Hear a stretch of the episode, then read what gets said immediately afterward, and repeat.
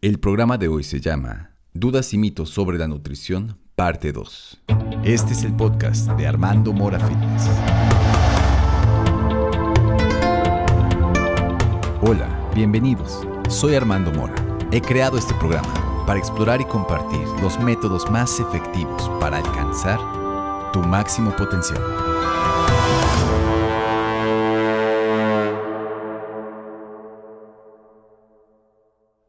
Bueno, hoy vamos a continuar hablando y resolviendo algunas de las preguntas más comunes sobre la nutrición.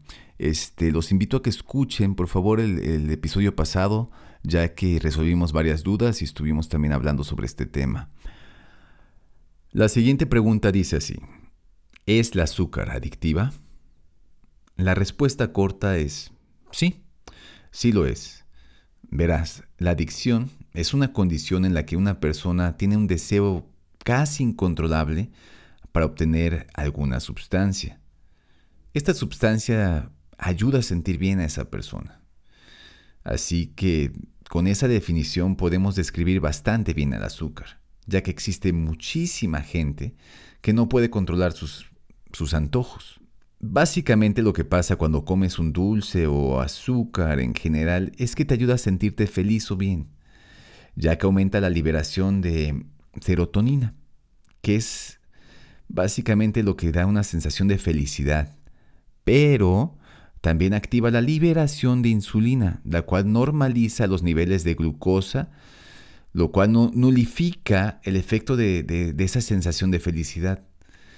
Entonces, esto ocasiona que se nos antoje el azúcar para volver a sentir esa sensación, generando así un círculo vicioso bastante adictivo. Y es muy probable que se continúe haciendo a pesar de que sepas que te hace daño. Siguiente pregunta. ¿Es mejor el jugo de fruta o la fruta entera? La fruta entera siempre es una mejor opción. Es mucho más nutritiva y contiene fibra, la cual ayuda a retrasar el efecto nocivo del azúcar que en la fruta se denomina fructuosa. Además, mejora la digestión. En la pregunta anterior ya hablamos un poco del azúcar. El jugo de fruta es básicamente una concentración de azúcar. Si bien no es exactamente como tomarse un refresco, sí se acerca bastante. En lo personal, evitaría todo tipo de jugo de frutas, a menos que se tomara inmediatamente antes de entrenar o después de haber entrenado. Porque así la energía que aporta va a ser aprovechada y no solo almacenada en depósitos de grasa. Siguiente pregunta. ¿Es más saludable ser vegetariano o vegano? No estoy en contra de ser vegetariano, pero en lo personal no es algo que suelo recomendar. Mira, la causa de esto es de que es mucho más saludable o mucho más completa, mejor dicho, la alimentación con carne. De todos veganos y vegetarianos que yo conozco, muy pocos se ven realmente saludables o fuertes. Dicho lo anterior, Debo reconocer que sí es posible llevar una dieta completa y muy nutritiva siendo vegetariano o vegano. Es más difícil, pero sí se puede. Entre los errores más comunes de una dieta vegano o vegetariana es que generalmente no consumen una cantidad suficiente de proteína. Su dieta suele ser deficiente en vitaminas tan importantes como complejo B o ácidos grasos tan importantes como EPA o DHA. También suelen tener una deficiencia grande en zinc que es un mineral muy importante para el sistema inmune. Siguiente pregunta. ¿Es malo beber agua durante las comidas? No es malo. El beber un poco de agua está bien, pero tomar más de un vaso con agua podría tal vez interferir en tu digestión. Esto último es aún debatido entre diversos especialistas, pero la realidad es que el efecto varía en persona en persona. Entonces, es algo muy individual. Siguiente pregunta. ¿Es necesario tomar suplementos? En un mundo idóneo probablemente no. Pero yo creo que hoy en día la suplementación se ha vuelto una necesidad. Nuestro entorno y ambiente es muy diferente a como solían vivir nuestros antepasados. La calidad de los alimentos en general es inferior. Y conseguir alimentos de alta calidad suele ser una tarea difícil y a veces cara. Vivimos expuestos a diversas toxinas en los alimentos como en el ambiente. Es una era de sedentarismo, donde hay exceso de estrés, exceso de, consumo de medicamentos como antibióticos, entre otros tantos que suelen dañar nuestra flora intestinal. Por todo anterior, entre otras cosas, es por lo que la suplementación debe ser una parte fundamental de nuestra, dentro de nuestra alimentación. Pero más que una suplementación, yo lo llamo complementación nutricional. Lo ideal es comer lo más saludable posible y complementar esto con una buena suplementación. Básicamente existen tres enfoques dentro de la complementación nutricional. El primero sería tomar suplementos como, como un mantenimiento, es decir, lo básico para ayudar a tener una función óptima. Estos podrían ser el consumo de cosas como magnesio, yoduro de potasio, vitamina K2, cartílago de tiburón o vitamina C, por mencionar algunos. La otra sería la suplementación terapéutica, que es tomar un suplemento para ayudar con alguna enfermedad o condición adversa. Y por último sería la suplementación deportiva, que es para ayudar a lograr metas objetivos deportivos, eh, mejorar tu rendimiento, este, condición física, aumentar de peso, etcétera, ¿no? Y aquí en la suplementación deportiva los más usados suelen ser la creatina, la carnitina, la glutamina, por mencionar algunos. ¿Consumir o no consumir café? Yo digo que sí. El café es muy nutritivo. Pero recomiendo no tomarlo diariamente. Más bien un día sí, un día no. O tal vez dos, tres veces por semana. Esto debido a que no quieres que el cuerpo se acostumbre y se vuelva dependiente del mismo. Pero si eres de los que toman café todos los días, mi sugerencia es que no lo uses como ayuda para despertar. De preferencia, trata de consumirlo después del mediodía. Siguiente pregunta. Soya, ¿sí o no? Por mí, yo digo un no rotundo. La soya es una legumbre que suele ser recomendada por diferentes especialistas debido a que posee muchas propiedades nutricionales. Pero lo que no te dicen es que también está llena de antinutrientes y toxinas. Y estas toxinas evitan que puedas absorber la soya adecuadamente, lo que básicamente nulifica todos los beneficios que ésta pudiese darte. Otro dato curioso del que no hablan mucho es que está cargada de fitoestrógenos, lo cual causa un desequilibrio hormonal que va a afectar a mayor medida a los hombres pero también a las mujeres. Para rematar, casi toda la soya está alterada genéticamente, por lo que no se sabe realmente lo que se está consumiendo al ingerirla. Pero si debes consumir soya por alguna razón, consume soya fermentada. Pero en general, revisa las etiquetas de lo que compras y si tienes soya, no lo consumas. Siguiente pregunta. ¿Cuánta agua se debe consumir? El requerimiento mínimo para una persona sedentaria sería de 2 litros para las mujeres y 2.5 litros hombres. Que ahora, para una persona activa es mucho mayor. Yo aumentaría al menos un litro más, especialmente en deportistas. Siguiente pregunta. ¿Qué es el anabolismo y el catabolismo?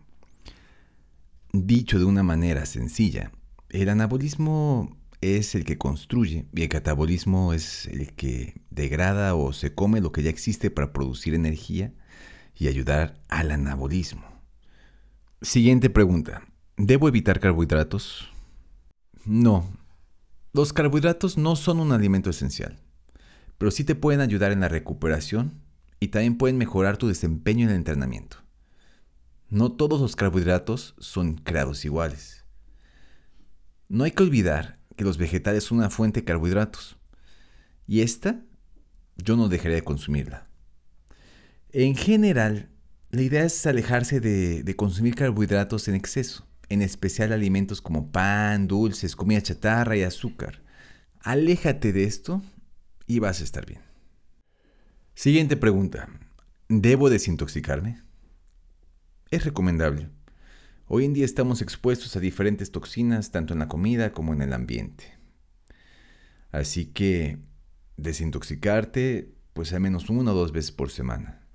Algunas formas sencillas de desintoxicarte pues utiliza el ayuno. Ayunar aunque sea unas 16, 20, 24 horas, aunque sea una vez por semana, es muy benéfico para el cuerpo. También puedes utilizar cosas como carbón activado, aunque sea un par de veces a semana, una, dos, tal vez.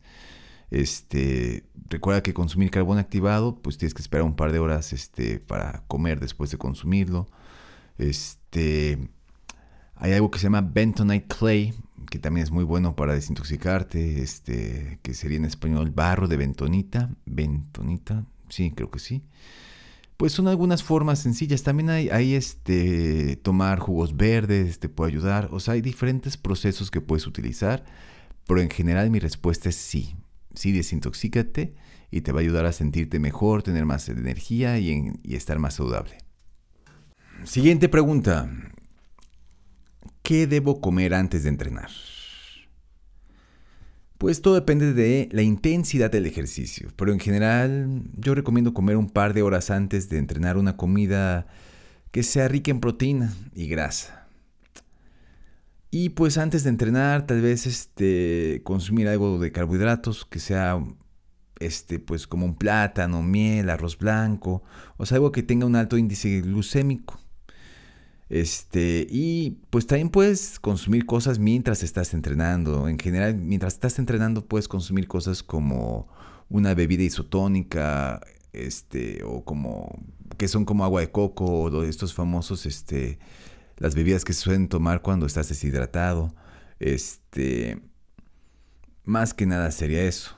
Ah, bueno, un este tip importante también es consumir ya sea aceite de coco o mantequilla antes de entrenar. Esto te va a dar mucha energía que, va a durar bastante tiempo y es energía casi inmediata.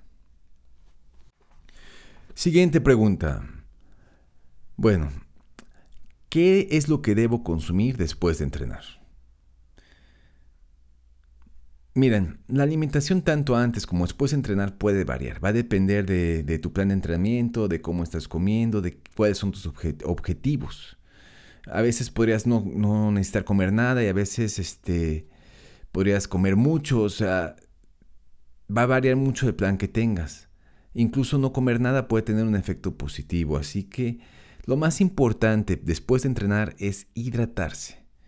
Hidrátate muy bien y ya dependiendo de tu objetivo va a ser como consumas la comida. Siguiente pregunta. ¿Qué alimentos recomendarías evitar? Pues en general toda la comida chitarra sería como el top de la lista, ¿no? Refrescos, este, papitas, este, dulces, etcétera, ¿no? O sea, de ahí seguiría tal vez el pan en general, este, jugos de fruta, este, incluso el, exceso de fruta puede ser muy nocivo, pero en general eso sería la lista, ¿no? Creo que es lo más importante. Siguiente pregunta. ¿Qué significa comer limpio? Pues significa comer de manera saludable, evitando en su medida o en su mayoría los alimentos procesados o refinados y procurando comer las opciones más sanas y nutritivas. Básicamente es minimizar el consumo de alimentos nocivos y consumir más alimentos nutritivos. Siguiente pregunta. ¿Comer orgánico es mejor? Sí, sí es mejor. Vivimos en una época en donde el orgánico hace la diferencia. Ya que como es orgánico, se supone que no está tan contaminado o no tiene tantos agentes nocivos. Y lo orgánico suele también tener muchos más nutrientes. Puede ser más caro, pero tu salud lo vale. Siguiente pregunta. ¿Qué son las calorías vacías? Las calorías vacías son los alimentos que aportan una buena cantidad de energía, pero tienen cero nutrientes o aportan muy pocos. Por ejemplo, el alcohol, refrescos, azúcar o endulzantes artificiales. Siguiente y última pregunta. ¿Es necesario comer pescado? Sí, yo lo recomiendo ampliamente. Contiene muchísimos nutrientes y es de las mejores fuentes de omega 3.